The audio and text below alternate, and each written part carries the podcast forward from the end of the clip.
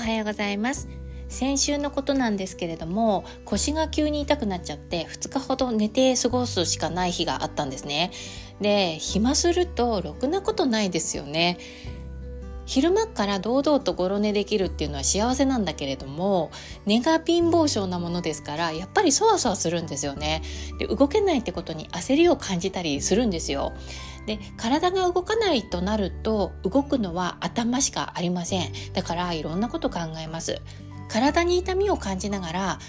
頭が脳天気なことって考えるわけがないのであれやこれやと不安や心配案件っていうのを思い出したりするわけなんですよ。で暇なもんだから深く考えるものを見つけちゃうんですよね。で深く考えるものって大体重たいに決まってるじゃないですか。だから体も動かさずにいて重いわけですし本当にね心と体って連動してるんだなって実感しました。ちなみにこれ占い的に言っても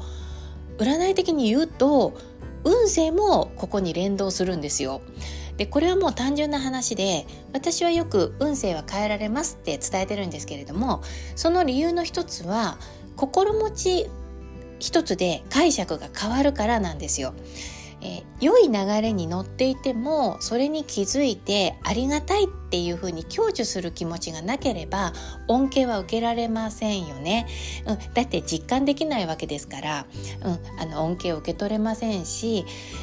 また運勢の恩恵がなくっても普段から些細なことで感謝とか感動を見つけられる人だったらばそれもまたあんまり関係ないんですよね。つまり影響を受けないわけですから関係ないわけです。心が健全で明るいと体も健やかででなんか運勢もなんか乗ってる気がするっていう風になってさらに心が明るくなってっていう風なループに入るんだけれども